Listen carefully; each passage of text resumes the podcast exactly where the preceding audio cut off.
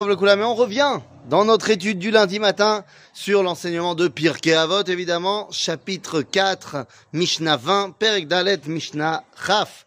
Et bien les amis, on commence tout de suite avec une grande problématique, puisque celui qui parle dans la Mishnah n'est autre que Elisha ben Abouya. Elisha ben Abouya, c'est ce juif qui va décider de passer du stade de Talmid Raham, de grand de la Torah, de rabbin, d'enseignant, au stade de Acher, c'est-à-dire quelqu'un qui rejettera la Torah et qui finalement, eh bien, ne sera plus du tout considéré. Alors comment c'est possible qu'on retrouve ces enseignements? Eh bien tout simplement parce que lorsqu'on va avoir les enseignements d'Elisha Ben Abouya, c'est avant qu'il ne parte en cacahuète. Et donc si quelqu'un a fait une erreur, ça ne discrédite pas tout ce qu'il a pu faire avant. Et ça c'est une grande leçon avant même de savoir ce qu'il a dit. De savoir que tu n'es pas discrédité sur, disons, 50 euh, ans de vie, si après tu as fait une erreur. Ça ne veut pas dire que tout ce que tu as fait avant était négatif. De la même façon, lorsque quelqu'un a vécu dans l'erreur et qu'il a fait teshuva, eh bien maintenant qu'il a fait teshuva, il peut nous enseigner des choses. Donc Elisha Ben Aboya nous dit, Alomed yeled lema udome tuva chadash.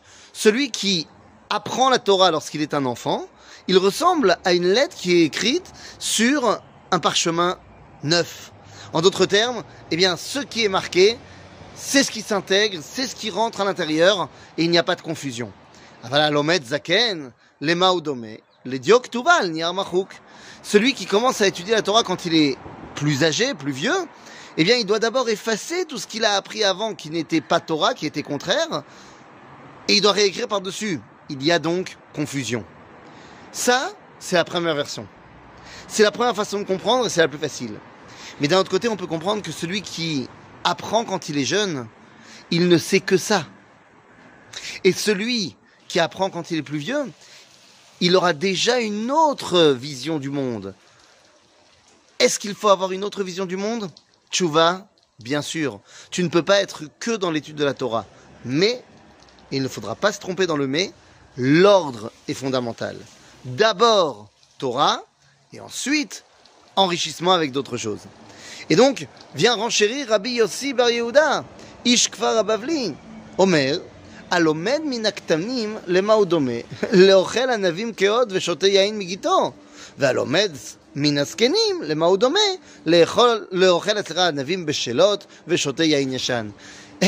Quelqu'un qui étudie, alors on a dit, la différence entre celui qui étudie quand il est jeune, quand il est vieux. Mais de qui tu apprends Si tu apprends d'un jeune qui connaît pas grand-chose, eh bien tu ressembles à quelqu'un qui mange euh, des raisins qui ne sont pas encore mûrs et qui boit du vin, qui n'a pas encore eu le temps de, eh bien, de prendre tout son goût, toute sa force.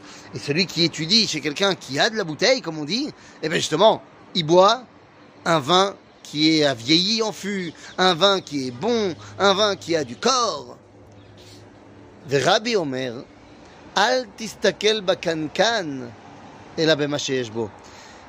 L'enveloppe extérieure, nous sommes après la destruction du Beth Amikdash. Normalement, dans un monde idéal, l'intérieur et l'extérieur vont ensemble. L'extérieur reflète l'intérieur.